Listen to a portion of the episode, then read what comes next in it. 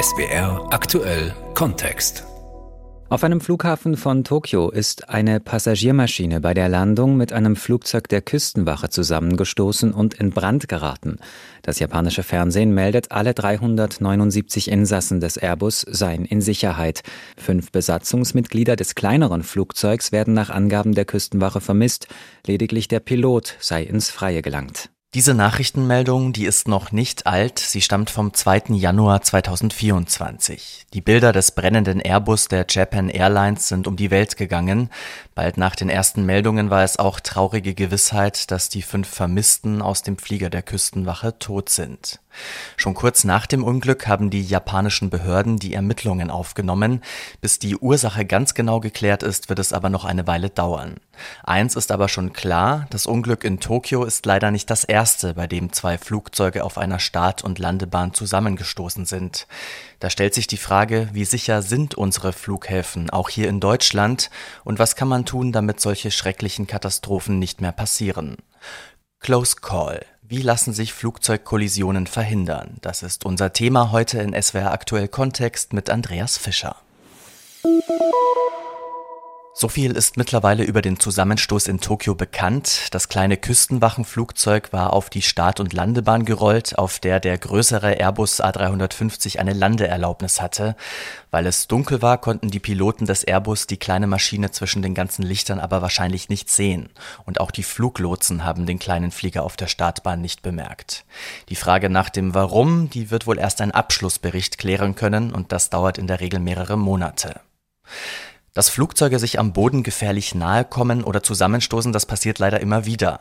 Auch das bisher schwerste Unglück der zivilen Luftfahrt ohne terroristischen Hintergrund war eine Kollision. Im März 1977 stießen auf dem Flughafen von Teneriffa zwei Boeing 747 zusammen. Eine gehörte der US-amerikanischen Pan Am, die andere der niederländischen KLM. Wir hören mal rein in einen Radiobericht von damals. Die Pan American Maschine erhielt wie Instruktion vom Kontrollturm von der Startbahn abzuweichen, um der KLM Raum zum Start zu geben. Bis dahin war die KLM nicht freigegeben worden, jedoch aus unerklärlichen Gründen, so ein Vertreter der Luftfahrtbehörde, begann die KLM zu akzelerieren. Der Pilot der Pan American versuchte verzweifelt von der Startbahn auf die Rasenfläche innen auszuweichen. Dann rammte die KLM-Maschine die Breitseite des Pan Am Jet, ein riesiger Feuerball. Der Pilot und ein anderer Überlebender wurden von einem Panam-Sprecher dahingehend zitiert, die Sicht war nahezu null, plötzlich sahen wir ein anderes Flugzeug und dann kam die Kollision. 583 Menschen starben beim Zusammenstoß der beiden Jumbos, 61 wurden verletzt.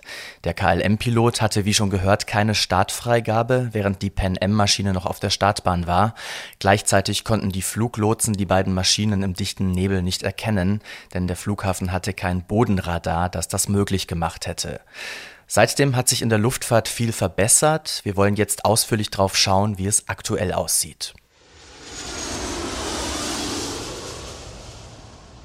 In Deutschland, da kontrolliert die deutsche Flugsicherung den Luftverkehr. Ihre Lotsinnen und Lotsen sitzen in den Kontrolltürmen an den großen Verkehrsflughäfen. Sie sind dafür verantwortlich, dass die Flugzeuge geordnet und sicher landen und starten.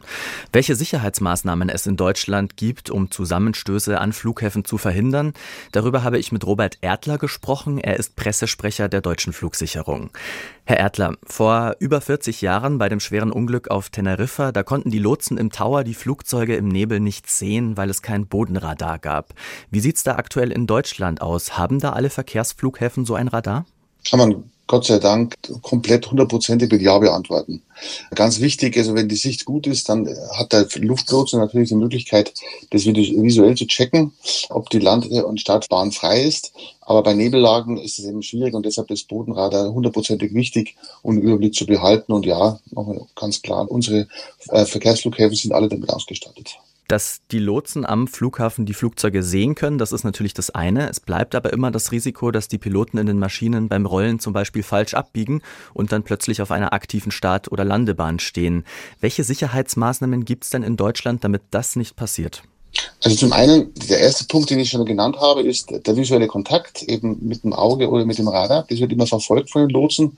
Dafür sitzt er im Tower, das zu überwachen, dass die Vorgaben eingehalten werden. Und dann eben noch technischer Art ein sogenanntes Runway Incursion Alerting System. Also RIAS das ist nochmal in dem Bodenradar verbaut, das nochmal eine Warnung gibt, wenn Haltestellen nicht eingehalten werden. Wenn also jemand aus Versehen auf die Landebahn rollt und dann zum äh, Problem werden könnte, wenn ein anfliegendes Flugzeug landen möchte. Also das ist nochmal ein zusätzlicher Sicherheitspuffer, der eingebaut ist in die Systeme, um den Lotsen nochmal darauf hinzuweisen, da ist irgendwas nicht in Ordnung. Und der Lotse würde dann relativ schnell darauf reagieren und gegebenenfalls ein Flugzeug, was sich äh, im Landeanflug schon befindet, ähm, ein sogenanntes Durchstartverfahren anweisen. Das heißt, der steigt wieder und sinkt nicht weiter und kommt nicht zur Bodenberührung, sodass eben eine gefährliche Situation erst gar nicht entstehen kann.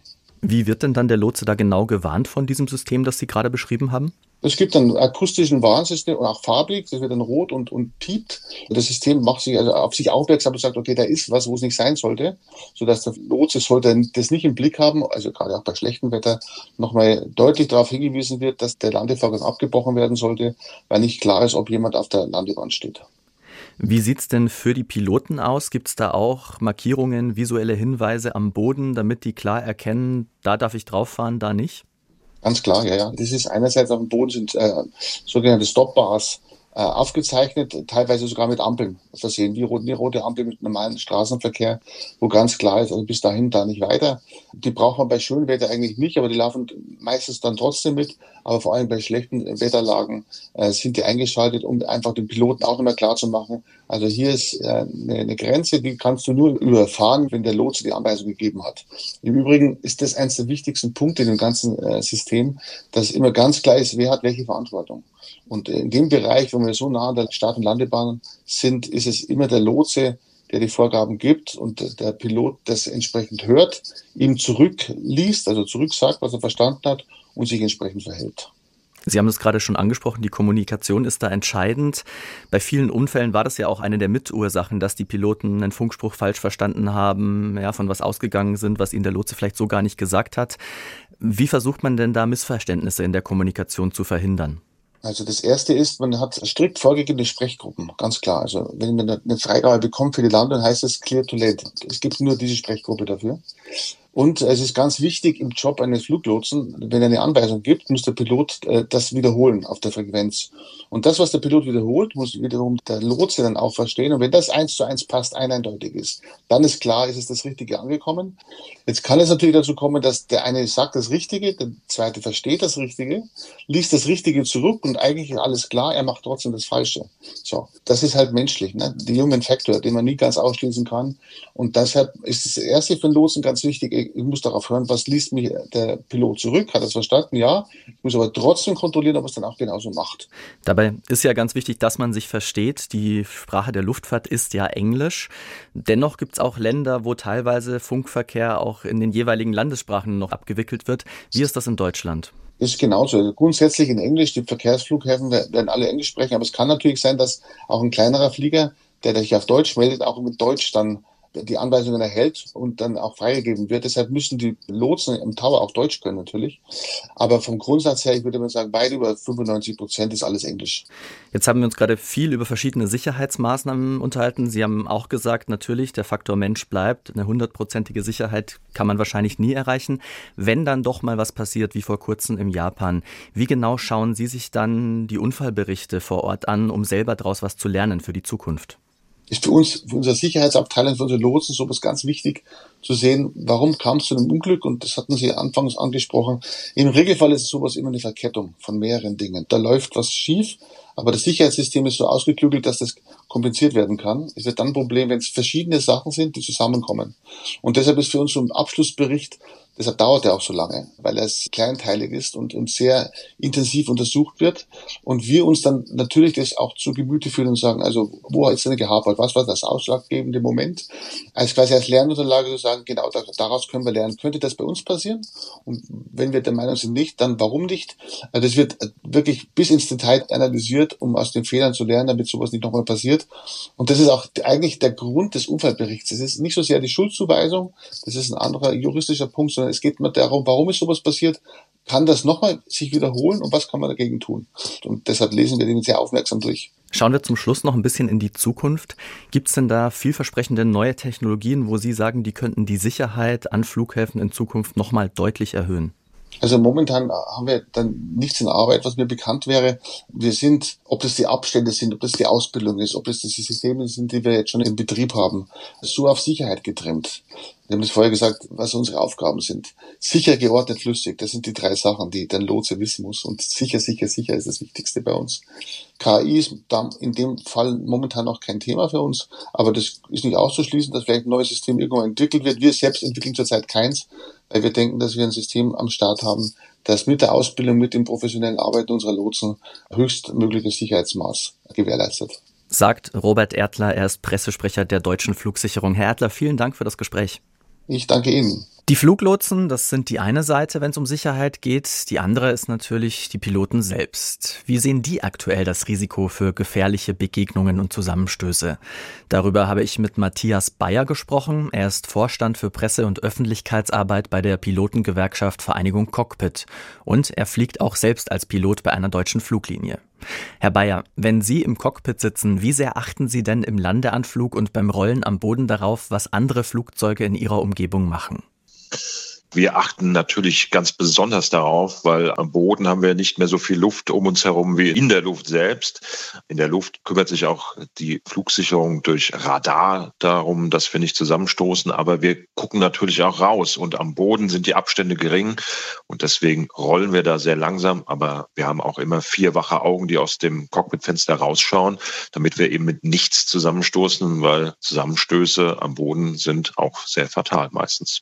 Wie sieht's denn da bei schlechten Sichtbedingungen aus? Haben Sie denn noch irgendwelche Hilfsmittel im Cockpit? Schlechte Sichtbedingungen bedeuten erstmal, dass wir äh, noch aufmerksamer sind als zuvor, dass wir uns jederzeit vergewissern, wo sind wir, wo sind die anderen. Wir sind natürlich darauf angewiesen, dass die Augen, nämlich die Fluglotsen mit ihren Radargeräten, da besonders geschult sind und äh, auch trainiert sind. Und wir selbst haben für das Rollen am Boden äh, dort nur ein ganz kleines Hilfsmittel. Das äh, sendet einen Code aus und zeigt, okay, da ist ein Flugzeug, aber die Position, die von diesem Hilfsmittel versandt wird, die ist nicht so sonderlich genau. Wir wissen, da ist jemand in der Nähe, aber man kann nicht abschätzen, wie nah oder wie weit weg das äh, andere Flugzeug ist. Da sind wir wirklich darauf angewiesen, was sehen wir und was sehen die Fluglotsen. Die Vereinigung Cockpit führt ja jedes Jahr den sogenannten Flughafencheck durch. Dabei bewerten sie die Sicherheit an deutschen Flughäfen und ein zentrales Kriterium ist dabei, wie viele Maßnahmen es gegen gefährliche Annäherungen am Boden gibt. Wie schneiden denn die deutschen Flughäfen da ab in ihrem letzten Check? Die Flughäfen sind äh, insgesamt äh, sehr gut ausgerüstet. Ähm, da gibt es ein sehr hohes Sicherheitsniveau. Das fängt ja an von Markierungen am Boden bis hin zu äh, technischen Hilfsmitteln, die äh, den Fluglotsen da Informationen liefern, wo befinden wir uns gerade. Und äh, da sind die deutschen Flughäfen insgesamt sehr gut aufgestellt. An der einen oder anderen Stelle mag es Verbesserungen geben, aber wenn man sich sowas anschaut wie Störungen oder Verletzungen des Schutzbereichs, aktiver Start- und Landebahn. Da sind die deutschen Flughäfen sehr gut. Die Mitglieder der Vereinigung Cockpit fliegen als Piloten ja aber auch in andere europäische Länder und auch auf andere Kontinente. Gibt es aus Ihrer Sicht Länder, wo noch deutlicher Handlungsbedarf besteht? Ja, ich möchte jetzt kein einzelnes Land herausstellen. Natürlich sieht man immer wieder mal Überraschendes, wenn man diesen Standard gewohnt ist, den wir hier haben. Und wenn man häufiger dahin fliegt, dann weiß man das, muss natürlich ein bisschen mehr aufpassen. Auch hier ist es wichtig, dass vier wache Augen im Cockpit diesen Flugweg überwachen. Man muss sich darauf einstellen. Wir wünschen uns natürlich an dieser Stelle, dass auch in anderen Ländern diese hohen Standards erfüllt werden. Das dient am Ende der Sicherheit der Passagiere und unserer Kolleginnen und Kollegen. Sie haben schon gesagt, ein Land wollen Sie jetzt nicht herausstellen. Ich würde gern mal über die USA sprechen. Da hat die örtliche Luftfahrtbehörde selber gesagt, wir haben im Bereich dieser beinahe Kollisionen, Annäherungen ein Problem. Es gab auch im vergangenen Jahr einige Vorfälle, die publik geworden sind. Was berichten denn Ihre Mitglieder, die in die Vereinigten Staaten fliegen, wie dort die Lage ist? Nun, die Amerikaner haben natürlich per se erstmal einen großen Standard. Sie müssen sich vorstellen, 50 Prozent der Weltluftfahrt findet in Amerika statt. So gesehen sind äh, die Amerikaner natürlich auch maßgeblich an der Entwicklung von Standardisierungen beteiligt. Die Amerikaner haben aber ein anderes Problem. Weil eben dort so viel Verkehr stattfindet und weil man immer wieder weiter versucht, dort noch mehr Verkehr reinzudrücken in das System, müssen sie an irgendeiner Stelle natürlich anfangen, Margen aufzugeben. Und äh, deswegen sind die Amerikaner da auch hoch alertet, wie man es heutzutage sagt, um die Sicherheit nicht zu gefährden und trotzdem aber noch sehr viel Verkehr zuzulassen. Aber ich glaube, es leuchtet jedem ein, wenn sie Abstände reduzieren, um noch mehr Flugverkehr zuzulassen, dann wird es natürlich per se erstmal etwas gefährlicher bin aber bei den Amerikanern eher nicht auf der Seite der Kritiker, sondern ich sehe, dort findet eine Entwicklung statt und sie haben es auch erkannt. Und das ist ja eins der wichtigsten Sachen in der Fliegerei. Man muss es erkennen, dann kann man es auch abstellen. Ein weiterer Faktor, damit das Risiko in der Luftfahrt sinkt, ist natürlich die Arbeitsbelastung. Piloten müssen mit viel Stress und vielen Situationen gleichzeitig Einflüssen umgehen. Die Arbeitsbedingungen in der Branche sind bei manchen Airlines, vorsichtig gesagt, nicht gerade gut, gerade bei einigen Billigfliegern. Inwiefern ist das im Hinblick auf mögliche Annäherungen und Zusammenstöße ein Sicherheitsrisiko? Das ist natürlich ein großes Problem, denn der Gesetzgeber formuliert in seinen Vorschriften hinsichtlich Belastung und ganz konkret hinsichtlich Flugdienst und Ruhezeiten Limits und diese Limits werden von den Airlines sehr gerne als Produktivitätszielgröße angesehen. Nur man kann nicht ständig am Limit operieren und äh, erwarten, dass das dann eine sichere Operation garantiert. Man muss da auch Puffer einbauen und gerade bei Airlines, bei denen die Margen sehr klein sind, versucht man natürlich dort mehr Produktivität aus den Piloten rauszuholen. Sie brauchen, um Sicherheit zu erfüllen, jederzeit vier wache Augen. Das heißt, sie können nicht jeder Tag die maximale Flugdienstzeit von 13 Stunden fliegen und erwarten, dass dann äh, das über Jahre hinweg das Sicherheitsniveau immens groß ist. Wenn das beide Piloten äh, über Jahre hinweg durchführen müssen, dann kommt man natürlich irgendwann an sein Limit. Sie haben es auch gerade schon angesprochen, es braucht vier wache Augen im Cockpit. Jetzt gibt es ja auch schon Überlegungen bei den Flugzeugbauern, dass in Zukunft nur noch ein Pilot im Cockpit sitzen könnte, natürlich unterstützt von neuen Technologien. Inwiefern würde das das Risiko für Zusammenstöße aus Ihrer Sicht verändern? Grundsätzlich begrüßen wir ja, wenn sich neue Technologien zur Erhöhung der Sicherheit etablieren und wenn da auch an geforscht wird. Wir sehen es äh, doch recht eindeutig. Vier wache Augen bedeutet, sie brauchen zwei Piloten da vorne.